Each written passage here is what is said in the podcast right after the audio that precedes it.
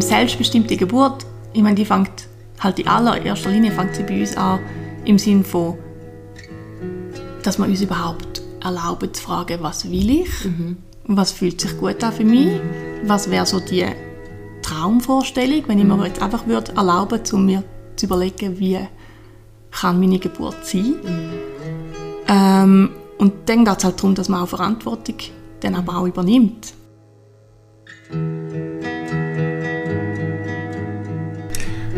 Schön bist du da. Herzlich willkommen zu der neuesten Episode. Mein Name ist Melanie Stalder und du hörst den Podcast Shanti Shanti. In diesem Podcast behandeln wir Themen wie Spiritualität, Yoga, Weiblichkeit und es freut mich, dass bei mir heute Gast Lydia ist. Die Lydia ist meine Nachbarin und sie hat bereits eine Geburt hinter sich. Sie hat eine Geburt vor sich und sie erzählt uns heute, wie sie sich darauf vorbereitet hat, wie sie intuitiv auch geschafft hat und was für ein Erlebnis das für sie die Geburt war. Vorab möchte ich auch noch den Hinweis geben, ähm, dass selbstbestimmte Geburt nicht gerade heisst, äh, es braucht jetzt eine Hausgeburt, sondern es geht darum, dass es für dich stimmig ist, dass es für dich und deine Familie, sprich dein Mann, wirklich passt. Du kannst mir folgen auf Instagram Shanti Shanti Underline weibliches Prinzip. Über diesen Account findest du mich und ich freue mich jetzt auf das Interview und wünsche dir dazu ganz viel Inspiration. Namaste.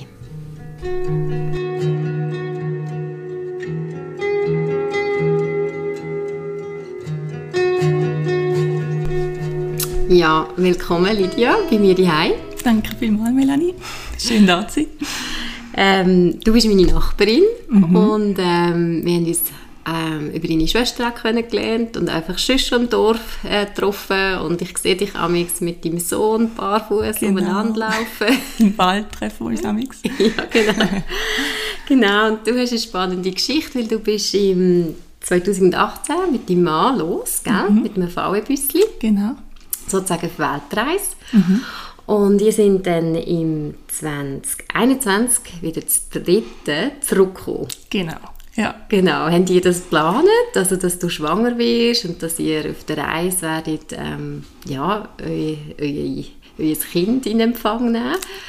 Nein, das haben wir nicht geplant. ähm, es hat sich sowieso alles völlig anders entwickelt, als wir eigentlich ursprünglich gedacht haben. Also wir haben, ganz am Anfang haben wir gedacht, wir gehen so ein Jahr, vielleicht eineinhalb. Wir haben unsere Wohnung untervermietet für diese Zeit und sind los. Also wir haben das Büsschen auch nicht mitgenommen, wir sind einfach auf San Francisco. Dann haben wir von dort aus geschaut, was finden wir für ein Auto, was machen wir, wo hin. Also wir haben schon gewusst, wahrscheinlich Panamerikaner, Richtung Süden. Aber mehr nicht. Und ich weiss noch, ich habe mit meinen Freundinnen so ein bisschen gescherzt damit, so, ja, sie haben gesagt, ja, kommst du mit meinem Kind heim und so. Und ich so, nein. Weil da ist gerade so der Film «Weit», ich weiß nicht, ob du den kennst. Mhm. So ein deutsches Berlin. Mhm. Genau, wo reisen mit meinem Kind heimkommt, ist dort irgendwie gerade so in den Kinos gewesen. Ach doch, ich kann mich erinnern. Ja, ja. Mhm. genau. Und ähm, ich habe immer einen lustigen Gedanken gefunden, aber überhaupt nicht, überhaupt nicht geplant. Ähm, und es hat dann auch schon ein bisschen gedauert, bis wir so ein bisschen angekommen sind auf der Reise. Ich habe das Gefühl, wir sind so in einem mega Stress aufgebrochen, hat beide voll geschafft. Einfach so, ja, und es hat etwa ein halbes Jahr gedauert, bis wir so ein bisschen angekommen sind bei uns und auf dieser Reise. Das war in Mexiko, in Oaxaca. Genau, und dann, äh, ich glaube, hat es vor allem bei mir dann so ein bisschen angefangen rattern. Also es ist glaube recht schnell klar gewesen, wir sind nach einem halben Jahr immer noch in Mexiko gewesen, dass wir viel länger werden unterwegs sein, mhm. wenn wir wirklich in den Süden wollen. Und, ähm, und dort sind wir so richtig so bei uns angekommen. Also wir haben auch so mega viele spannende Leute getroffen, haben irgendwie auch so ein bisschen spirituelle Erfahrungen gemacht, haben dort Mascal kennengelernt und es ist auch so ganz viel passiert und es war noch eine Familie dort. Gewesen. So voll die Aussteiger mit vier Buben mhm. und die haben in einem, in einem ganz kleinen Auto gelebt. Ja. Sechste hoch. Wow. Also wirklich crazy.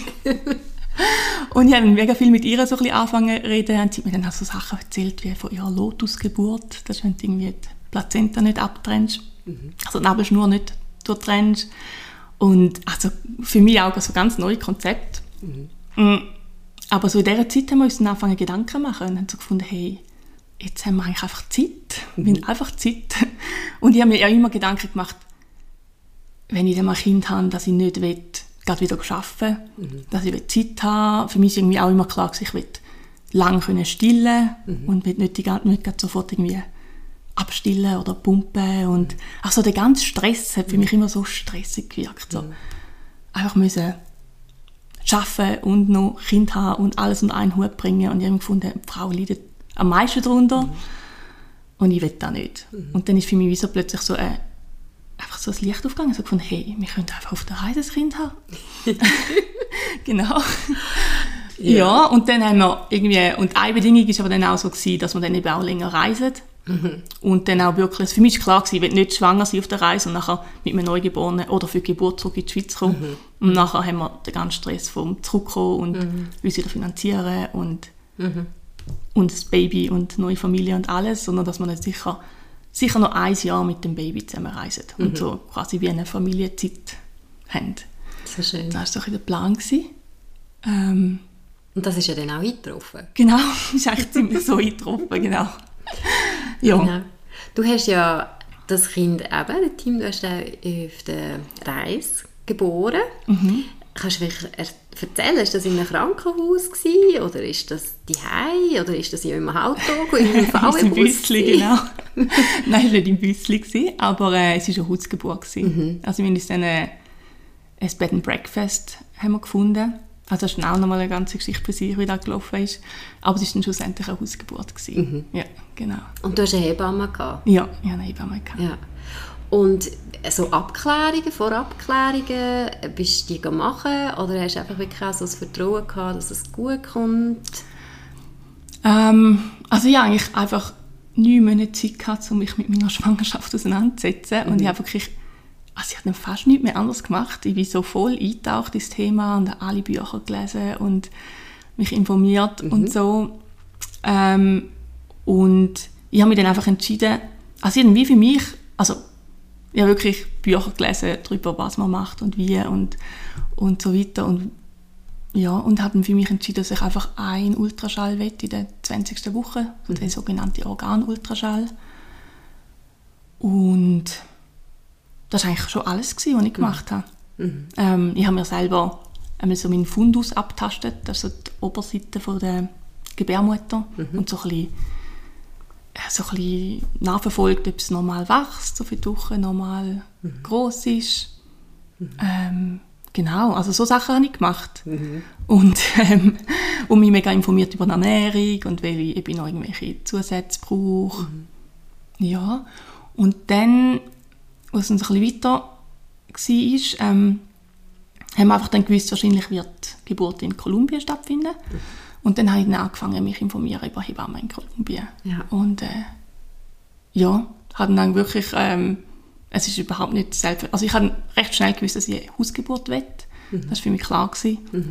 Einfach, ähm, ja, weil ich einfach gewusst habe, ich will ganz bei mir können sein und, und weil ich auch ganz viel gelesen habe über ja, also das ganze Gesundheitssystem oder eben äh, Maternity Care auf dem amerikanischen Kontinent ist recht crazy zum Teil. Also auch so Kaiserschnittrate ist riesig und ich habe gewusst, wenn ich ins Spital gehe, dann setze ich mir ganz viele Sachen aus, die für mich nicht stimmen. Genau, und dann... Äh, aber Hausgeburten gibt es aber eigentlich gar nicht in Kolumbien. Also Frauen, also Ärzte und Ärztinnen dürfen nicht, offiziell nicht zu dir heimkommen. Ja, Und Hebammen gibt es gar nicht.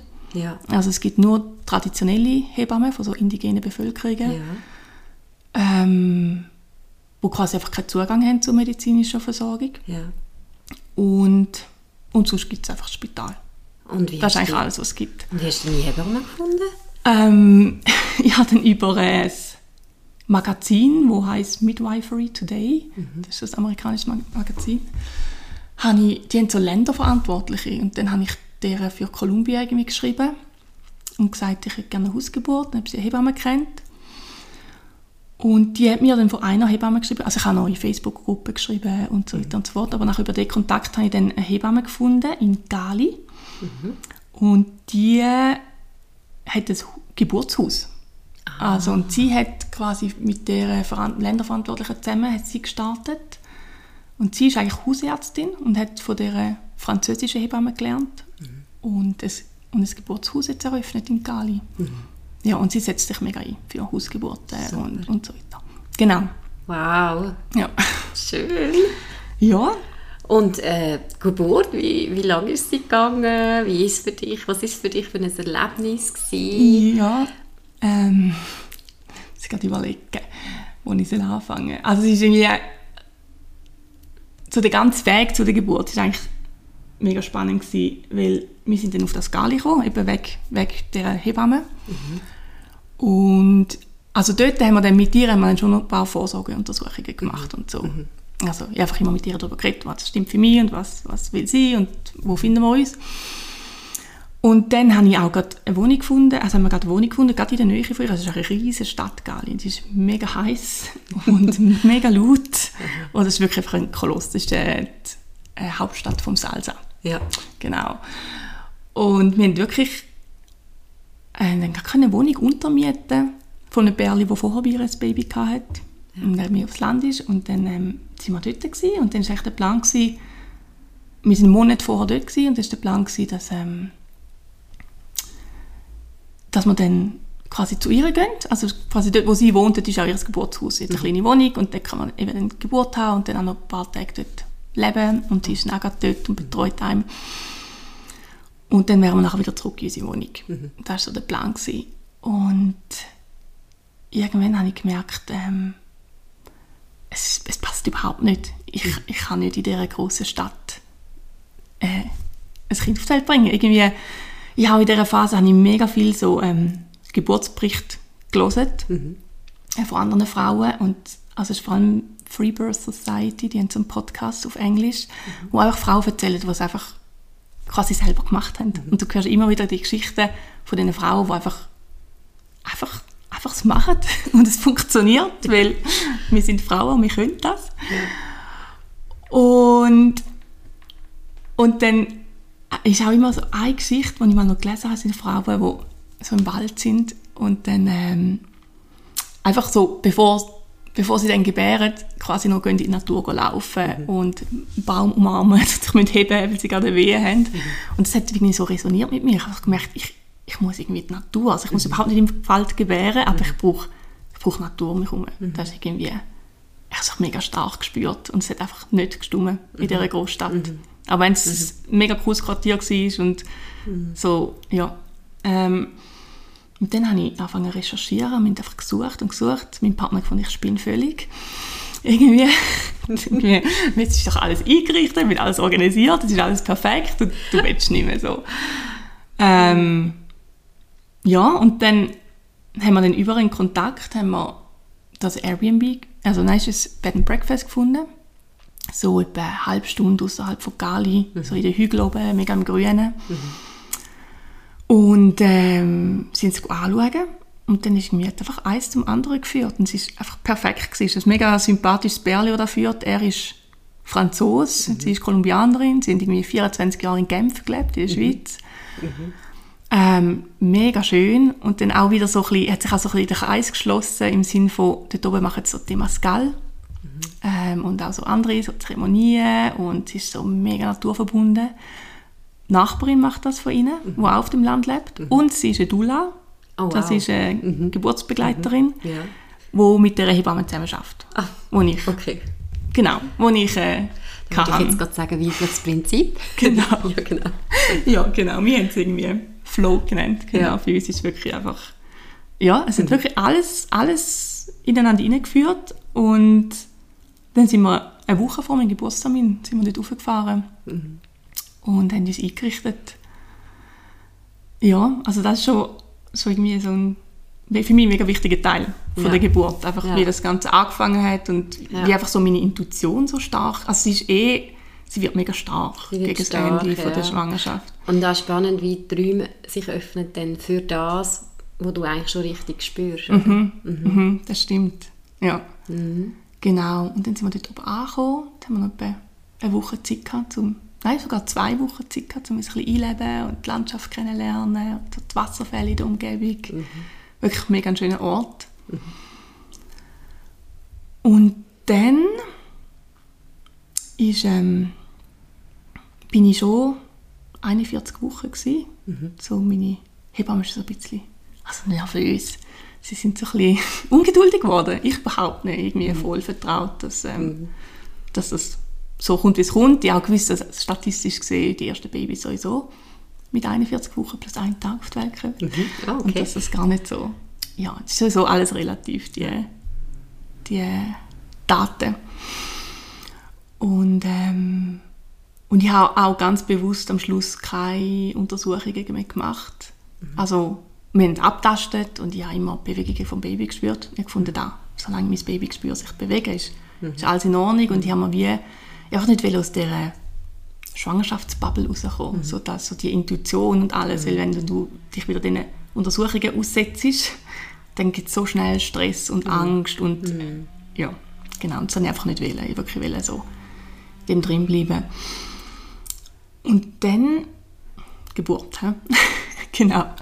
Sind wir am ähm, ist noch lustig, ist immer am, am ersten Sonntag im Monat macht sie ein Temascal, meine Dula. Und ich wusste, der nächste Tag der wird so eine sein, wo sie den Temascal durchführt und sie wird dann vielleicht nicht um sein oder oder sie wird nicht, oder jemand anderes muss den führen, aber es ist wirklich genau so gekommen, dass äh, in der Nacht auf den Sonntag haben äh, die Wehen angefangen. Also ich bin einfach aufgewacht, äh, irgendwie um halb eins zur Nacht und habe gemerkt, ich kann nicht mehr liegen. Und äh, es heisst immer, man muss sich möglichst lange noch sich entspannen und möglichst schlafen, weil es ringe Tage dauern, so die erste Phase, und ich habe einfach ich nicht mehr schlafen, nicht mehr liegen. Äh, habe dann den Paddy geweckt, also mein Mann, und dann sind wir so mega so in Vorfreude, haben wir also unsere Wohnung parat gemacht. Das war mega schön. Gewesen. Und wirklich überall Kerzen aufgestellt, hat man einen Tee gekocht, hat man irgendwie noch so ein Stärkungsessen gekocht, äh, irgendeinen Haberbrei. Und ich bin so ein bisschen in der Wohnung rumgetigert und äh, einfach immer die Wehen verschnauft. Ähm, und dort dann Tee getrunken und es ist wirklich so, die Anfangsphase war mega schön. Gewesen. Es ist wirklich, wir haben uns einfach so, einfach so richtig gefreut, dass es jetzt losgeht. Es war so mega aufregend. Gewesen. Ähm, und ja, und dann äh, habe ich den Haberbrei noch gegessen und habe mich dann gerade übergeben und dann irgendwie nochmal und nochmal. Also dachte ich so, oh, okay. Ähm, wie soll ich da Energie haben? Ich habe mich mega darauf eingestellt, dass das könnte irgendwie drei Tage dauern. Ähm, und dann irgendwie am Morgen um 6 Uhr haben wir dann mal meiner Dula angerufen und gesagt, ähm, also es ist jetzt, glaube es läuft. Genau. Und sie ist dann raufgekommen und mega herzig, hat dann irgendwie so mit dem, äh, jetzt habe ich vergessen, wie es heisst, so ein Räucher-Ding, das sie in Mexiko immer brauchen, hat sie da die ganze Wohnung noch Geräuchert, und ums Haus herum und noch so ein Duftspray versprayt. Ähm, und, aber dort in dem Moment bin ich dann schon so mega, also es war schon recht intensiv gewesen, und ich bin eigentlich einfach so in meinem Zimmer gewesen und, ähm, und habe aber irgendwie, sie ist dann auch so gekommen und wollte mit mir mitschnaufen oder so mittönen. Und ich habe es überhaupt nicht vertreibt. Ich irgendwie einfach müssen für mich sein. Und sie ist dann auch wieder, dann wieder raus. Und ich glaube dann irgendwann so um 10 Uhr ist dann die Hebamme raufgekommen. Ähm, und ist einfach reingekommen schauen. Und hat auch irgendwie, also wir haben dann auch noch so einen Geburtsvorbereitungskurs gemacht, ähm, noch vier in Gali mit der Hebamme und den Doulas und dann lernst du so Techniken, wie du dich eben, wie du schnaufen und tönen oder was der Partner alles kann machen kann, um dir zu helfen, Ja. so, so Punkte, die er kann drücken kann. Aber ich, ich habe einfach, ich habe einfach niemanden können bei mir haben. Ich war so voll, voll in meiner Welt gewesen, wirklich. Leben, Mama. Also, ja, ja, wirklich. Irgendwie, aber ich war wirklich auch einfach in, mein, in meiner Welt gewesen. Ja. Also es ist, ähm, und ich habe aber auch gewusst, dass ich das brauche. Ja. Irgendwie, ich habe ja, ja, am Voraus recht viele Diskussionen mit ihnen und gesagt, ich will wirklich einfach für mich sein und dass sie draussen wartet und Ja. ja, irgendwie gewusst, dass ich so funktioniere, dass irgendwie zum können bei mir sein auch muss allein sein. Ja. Also sind einfach der, mein, mein Mann und ich sind einfach im Raum gewesen. Und sie ist dann eben kurz reingekommen ähm, und dann wieder raus und hat dann glaube ich der Dula gesagt, ja, das dauert noch ein Weile, so wie es aussieht und sie soll doch jetzt gut den Temascal machen. Was ist das, Demas? Das geil, das ist ein, ein Schweizbad, also Aha, eine Schweizhütte. eine Schweizhütte. Genau. Ah, okay, gut. Genau. Ähm, und ähm, genau. Und dann ist es einfach eigentlich weitergegangen. Ich bin einfach am Fenster gestanden, ins Grüne rausgeschaut. Äh, die Wehen sind gekommen und gegangen, sind immer intensiver geworden. Mhm. Und dann irgendwann habe ich einfach nicht so gewusst, so, ah, ich das Gefühl, gehabt, meine Fruchtblase ist immer noch nicht geplatzt und die müsste doch platzen. Und ich hatte also die Geschichte im Kopf, gehabt, dass ähm, ich habe also von vielen gehört, dass die wie, bei vielen wird die künstlich geöffnet, um mhm. Geburt zu beschleunigen. Mhm.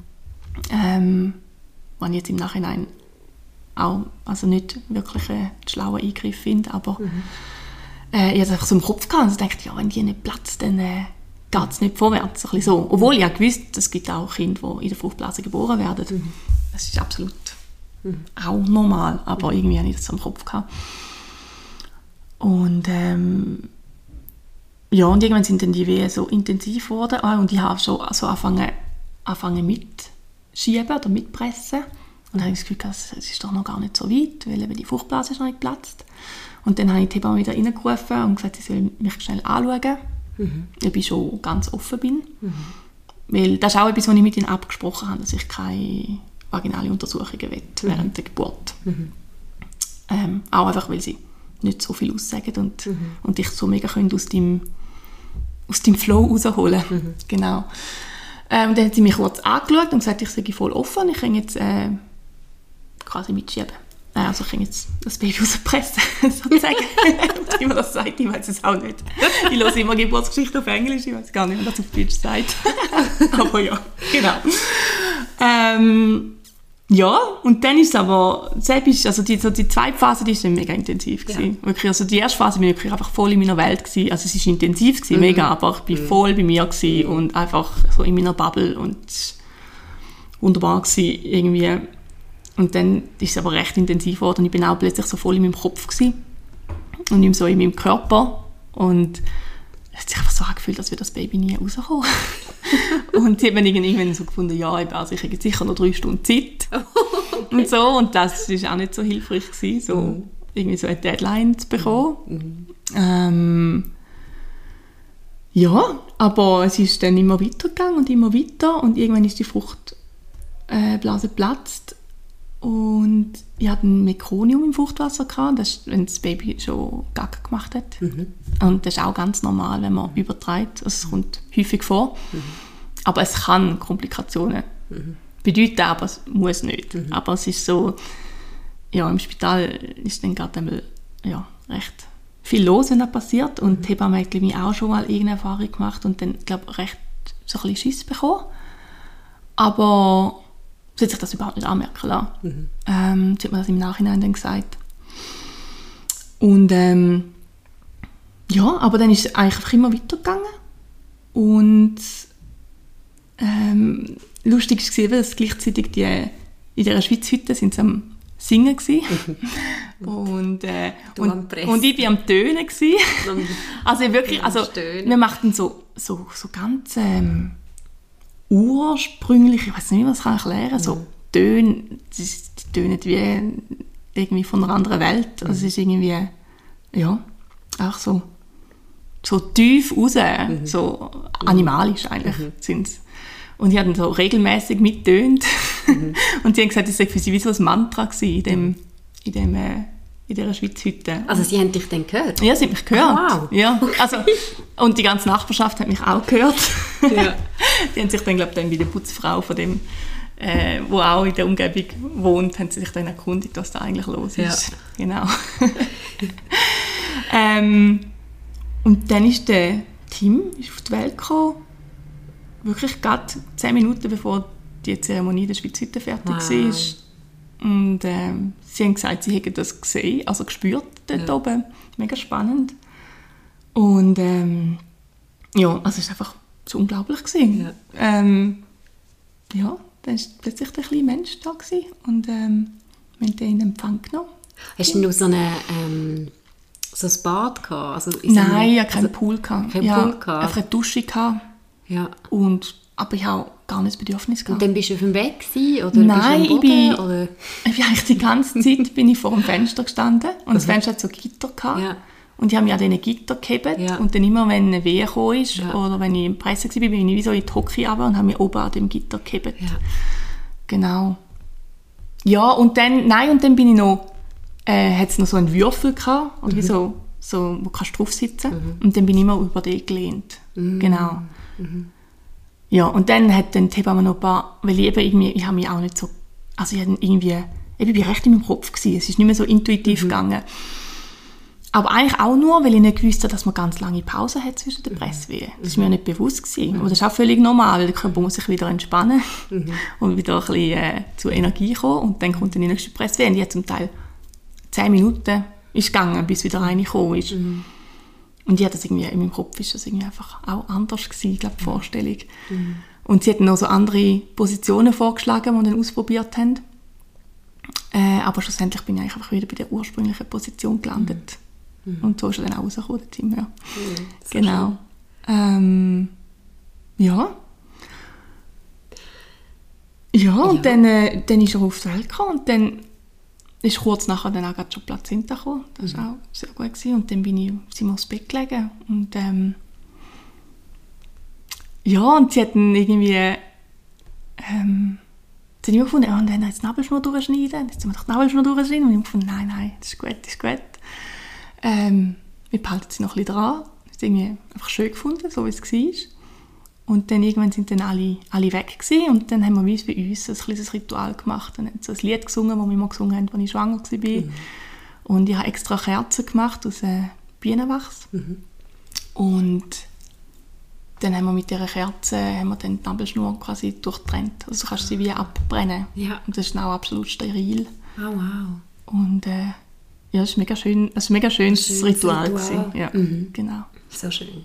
Ja, Und du bist ja jetzt auch schwanger genau. und hast auch vor, eine Hausgeburt zu machen. ja, genau. Da in Schwelbrunn. Ich freue mich dann schon, wenn ich dich dann höre. genau. Ja, die Schulbrunn müssen noch ein bisschen schauen, was wir da machen. Von dort ist immerhin so ins Grüne raus, wo niemand vis-à-vis wohnt. Ja. Ja, und das ist auch ähm, eigentlich so dein Thema, oder selbstbestimmte Geburt. Du kannst unseren, zu, unseren Zuhörerinnen und Zuhörern vielleicht auch noch verraten, was du vorher gemacht hast. genau. Ja, Oder was du eigentlich ähm, so für einen Titel hast. genau. Ja, also ich habe ähm, das Arbeitspatent gemacht, ein Jahr bevor wir abgereist sind. Genau, und habe dann noch ein Jahr lang gearbeitet. Ähm, und dann sind wir gegangen. Ja. Genau, das hat mich natürlich schon auch ein bisschen, also begleitet mich natürlich auch im Sinne von, als ich mich informiert habe, äh, auf Geburt an und so, habe ich natürlich auch mega viel angefangen, Studien lesen und, und so weiter und die Sachen wirklich irgendwie auf den Grund gehen. Und hat auch ein dazu geführt, dass ich dann gemerkt habe, hey, vieles, was läuft, ist mega, es ist mega medikalisierte Ansicht, aber das muss gar nicht heißen, dass es wirklich auch evidenzbasiert ist. Also vieles, was läuft, ist nicht evidenzbasiert, sondern es ist einfach eine Praxis, die entstanden ist im Laufe der Zeit ähm, und sehr kulturbedingt. ja. Und äh, ja, genau. Das ist auch ein bisschen das, oder, wo wir auch schon darüber geredet haben, eben die selbstbestimmte Geburt, wo du mir auch gesagt hast, hey, ja, eigentlich hat die Frau gar nicht wirklich so viel Recht in der Geburt oder so viel, ähm, also vielleicht hat sie schon Recht, aber sie könnte es einfach nicht und dann kommt irgendwie jemand im weißen Kittel und sagt, so und so wird das jetzt gemacht und dann hat man vielleicht gerade eine Einschüchterung oder hat das Gefühl so, ja, ich folge jetzt nicht mehr mein- meiner Intuition. Oder? Und, dann, und ich glaube auch so ein bisschen der Druck in den Spitälern, oder? Und dass da halt auch nicht ewig, du kannst ja auch nicht gerade drei Tage Zeit nehmen, jetzt im Spital für Genau, die Geburt. das ist ein oder? großer Punkt zum Das Beispiel, sind, ja. das sind ähm, alles Sachen, wo ich glaube, sind sich viele Frauen vielleicht auch nicht bewusst oder haben sich gar nicht überlegt, dass es auch noch andere Möglichkeiten gibt. Ja, Und da hast du dich ja sehr gut darüber informiert. genau. Ich habe wirklich viel Zeit dafür. Aber für mich ist wie so der Punkt aufgekommen, ähm, selbstbestimmte Geburt, ich meine, die fängt halt in allererster Linie fängt sie bei uns an im Sinn von, dass wir uns überhaupt erlauben zu fragen, was will ich, was fühlt sich gut an für mich, was wäre so die Traumvorstellung, wenn ich mir jetzt einfach würde erlauben, um mir zu überlegen, wie kann meine Geburt sein. Ähm, Und dann geht es halt darum, dass man auch Verantwortung dann aber auch übernimmt. Mhm. Und dann halt auch anfängt, kritische Fragen zu stellen und sich überlegt, okay, das ist, so läuft es in Spitälern häufig. Eben so sind die Zeitlimiten, die es da gibt und so weiter und so fort. Und dann sich überlegt, okay, und was stimmt für mich? Und dann halt Entscheidungen trifft entsprechend. Ähm, aber ja, also man, muss auch, man muss auch wirklich Verantwortung übernehmen. Genau, ich glaube, das ist ein mega wichtiger Punkt. Ähm, ja, genau. Ja, und in der Schweiz ist es ja erlaubt. Mhm. Und ich höre auch, also höre immer mehr, dass es auch wieder mehr kommt. Also dass Frauen wieder in die Verantwortung kommen Ja, und eigentlich auch so ein bisschen das Zepter übernehmen. Genau. Wie machst es du jetzt? Wie tust du dich jetzt vorbereiten? Du hast jetzt jemanden gefunden, eine Hebamme, die mit dir die Hausgeburt wird machen ja, genau. Genau. genau. Und dort äh, sind ihr euch einig in vielen Sachen oder äh, wie hast du das Gefühl, teilweise ähm, kommt sie auch mit irgendwelchen Vorschriften, die sie halt muss befolgen oder wie ist, wie Ja, ist ich finde, das ist dann eben so ein bisschen der Knackpunkt. Also ich glaube, so persönlich von Frau zu Frau sind wir uns mega einig. Und, ähm, und vieles kommt aber auch, habe ich das Gefühl, dann erst auf, so gegen Schluss von der Geburt. Eben wenn so die, Intention, äh, die Intuition so stark wird und man sagt ja auch wieder, eben der, der Schleier wird dünner, du bist so zwischen den Welten. Und dann kommen dann also die Sachen auf und dann spürst hey, wo, was stimmt, also was stimmt nicht und Sachen kannst du ansprechen. Das, das ist eine mega wichtige Zeit, habe ich das Gefühl. Aber das Problem ist halt, sie hat, dann, sie hat natürlich eine Ausbildung gemacht, sie war zwei Jahre im Spital, gewesen. sie, sie ist natürlich nicht nur mir verpflichtet, sie ist auch dem Staat verpflichtet. Durch, ihres, durch ihre, wie nennt man das, Zertifikat, Nein, wie nennt man das? Ist halt ihr Diplom. Ja, genau, durch ihr Diplom. Ähm, und das sind dann eben so die Fragen, die mich schon auch ein bisschen beschäftigen, wo es eben nicht mehr einfach nur von der Frau abhängt, ob sie Verantwortung übernehmen oder nicht, sondern was kann man überhaupt und was darf man überhaupt und was genau, also das sind so ein bisschen die Fragen, die sich dann stellen. Ich meine, ja, also sie ist dann schon an gewisse Sachen gebunden, Ja. in dem Sinn, durch, durch ihr Diplom. Und äh, ja, ich glaube, da müssen wir dann sicher zusammen einen Weg finden und, und zusammen einfach viel, also ich glaube, wir werden einfach viel reden und, und, und werden uns schon finden. Hast du nie Stimmen von außen gehabt, die dir irgendwelche Horrorszenarien erzählt haben, wie ihre Geburt eben war oder was passiert wäre, wenn sie jetzt nicht ins Spital wären oder auch Eltern, Bekannte, die dann kommen und irgendwie dir wollen das auch ausreden Ja, also von meiner Familie zum Glück überhaupt nicht. Sie waren mega unterstützend. gewesen. Das war mega schön, gewesen, genau. Aber sonst, das ist ja also so ein, ein grundsätzliches Problem, finde ich, dass die Geburt einfach, sie wird so schrecklich dargestellt. Also eigentlich alles, was ich lese in den Medien.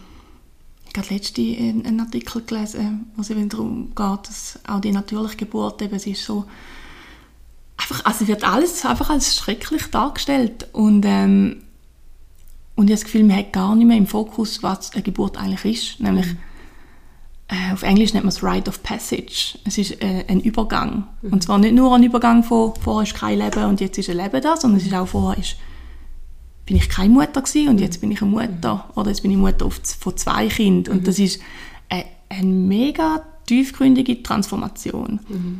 Und wie man die erlebt, hat extrem, also nach meiner Überzeugung extrem große Auswirkungen darauf, wie man sich nachher fühlt als Mutter, wie man funktioniert als Familie, ähm, auch alles, was nachher kommt. Darum ist es so ein wichtiges, so ein mega einschneidendes Event. Und, ähm, und eben für mich ist es wirklich eine tiefe Transformation gewesen und ein mega spirituelles Erlebnis. Und so bekräftigend und ich bin so euphorisch gewesen nachher. Und also es ist es ist unglaublich gewesen. und ich bin überzeugt, der Körper ist eingerichtet für das. Es ist so vorgesehen. Aber das ist natürlich entspricht überhaupt nicht der medikalisierten Ansicht von der Geburt und was eine Geburt ist. Und es sind einfach äh, zwei völlig verschiedene Welten. Ähm, wo dann halt eben die Frage ist, eben, wie navigiert man das?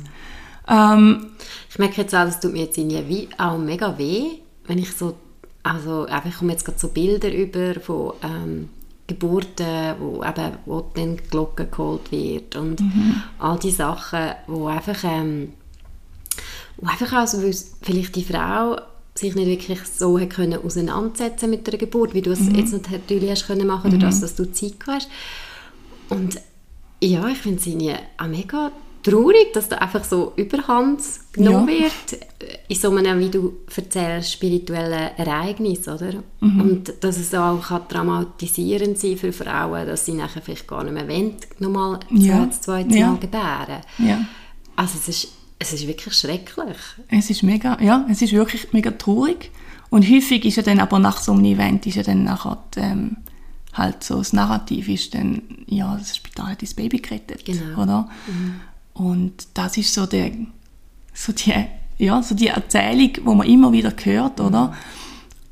Aber wenn man sich eben wirklich genau anschaut, was, was passiert, ist halt einfach, es ist ein absolut, also die Natur hat das extrem gut eingerichtet.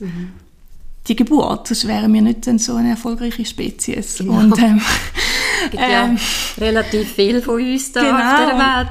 aber sie ist natürlich nicht risikofrei, wie eigentlich auch sonst nichts in unserem Leben, oder? Und wenn man dann halt versucht zu kontrollieren, Ja. wenn ich sowieso das Gefühl habe, ist das ein grosses Thema, halt die Geburt zu kontrollieren, vielleicht auch die Frau zu kontrollieren. Ja. Also das extrem kraftvolle Erlebnis, das eine Frau kann Das, haben das entspricht so nicht im Weiblichen. Ja. Kontrolle ist das Gegenteil vom Weiblichen. Ja, also und die Geburt wirklich. ist eigentlich das Urweibliche. Ja. Es ist Fluss, es ist äh, Surrender, wie nennt man das? Ja, Hingabe. Hingabe. Es ist absolut das. Ja. Äh, und Transformation. Und halt, wenn man es versucht zu kontrollieren, dann das, wissen, also das ist auch vielen nicht bewusst, wenn man einmal eingreift, sagen wir mit einer Einleitung, weil du über Termin bist, was auch völlig willkürlich ist, der Termin, dann, dann ist nachher eingegriffen. Dann ist, funktioniert das Hormon, deine Hormone in deinem Körper funktionieren nicht mehr, wie sie vorher sind. Dann kommst du vielleicht nicht in den, wie nennt man das? Ich habe ganz viele englische Wörter, Al- Altered States. So das, das ist so eingerichtet, oder? Mit allem, was passiert im Körper, dass du wie eben in deinen eigenen, so ein bisschen, du bist wirklich high und du bist so voll in, deinem, in deiner Bubble drin. Also das habe ich mega erlebt. Und das ist zum Beispiel nicht möglich. Ja. Und dann hast du extreme Schmerzen. Ja. Und dann brauchst du ein PDA. Also absolut. Und dann geht es immer weiter. Es, es ist nicht im, in, in seiner Zeit, oder? Genau. Man kann eingreifen. Genau. Und du hast auch nicht natürliche Wehen, sondern du hast Mhm. künstliche Wehen. Die sind unter Umständen viel stärker. Und dann, es geht immer weiter, wir nennen es Interventionskaskade. Und dann führt eins zum anderen. Mhm. Und schlussendlich, man kann sagen, ja, das Spital hat, hat Baby gerettet und es gibt auch Fälle, wo es absolut so ist. Also ich meine, ich will überhaupt nicht schlecht reden, was wir medizinisch alles können. Mhm. Und, aber die Rate, also die Kaiserschnittrate ist viel zu hoch. Viel zu hoch. Viel zu hoch. Mhm. Ähm, Weißt du sie gerade? Ungefähr. es ist, also es ist von Spital zu Spital unterschiedlich. Es ist auch immer sehr gut, wenn man sich informiert über das Spital, zu mal schauen, was haben sie für eine Kaiserschnittrate. Das ist sehr aussagekräftig. Aber ich glaube etwa 36 Prozent oder so.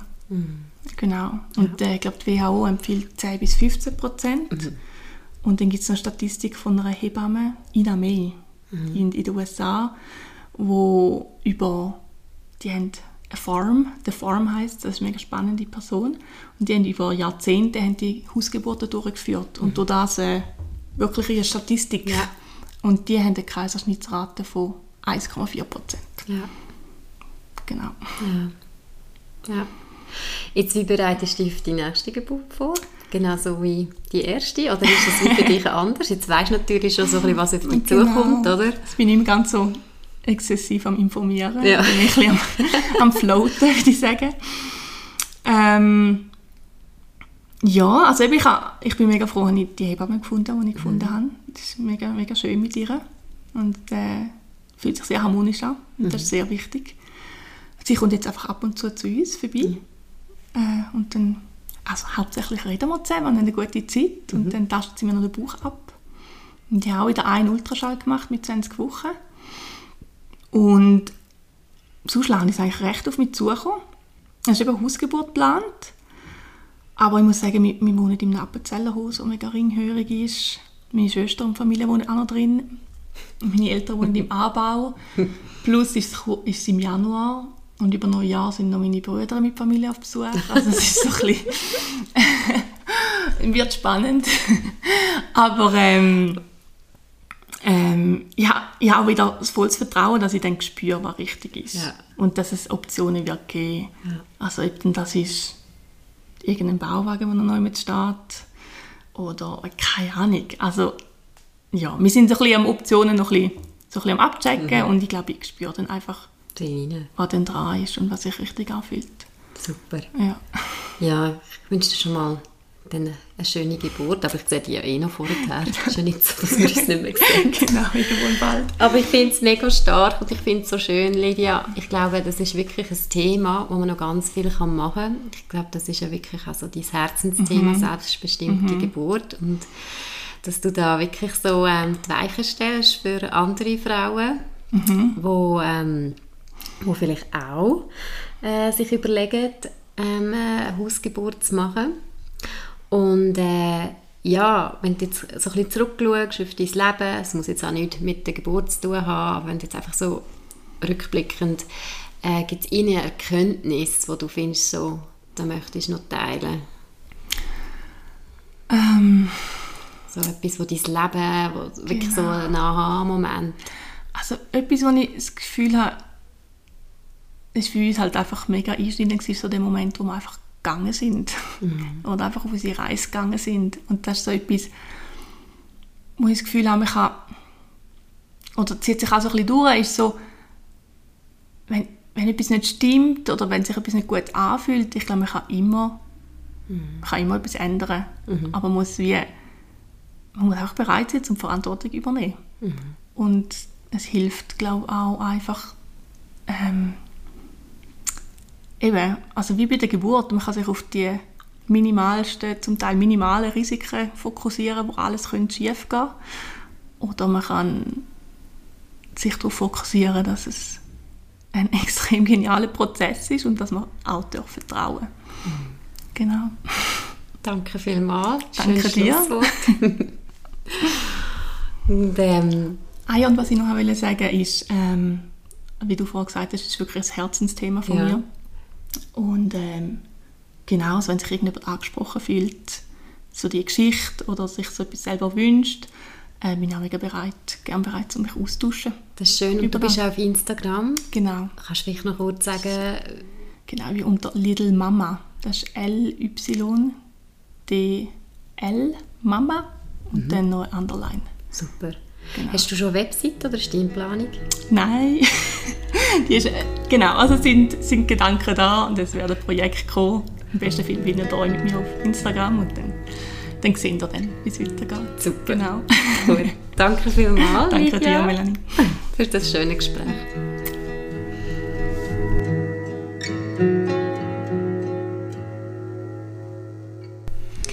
Danke dir fürs Zuhören. Danke Michael Cremins für die schöne Gitarrenmusik. Und an dieser Stelle möchte ich erwähnen, dass es wirklich immer viel Arbeit ist, so einen Podcast aufzunehmen. Meine Vision ist aber auch, mehr Sinn mit dem Yang zu verbinden. Und dazu brauchen wir in einer sehr kapitalistischen, leistungsorientierten, maskulin prägten Gesellschaft andere Inputs. Und mein Podcast soll wirklich ein Input sein für dich und für die ganze Gesellschaft. Ich freue mich, wenn es dir gefallen hat, wenn du mir 5 Sterne hinterlässt auf Spotify, iTunes, wenn du mir Feedback gibst und wenn du das nächste Mal wieder dabei bist. Namaste, ganz schönen Tag, Abend oder Morgen.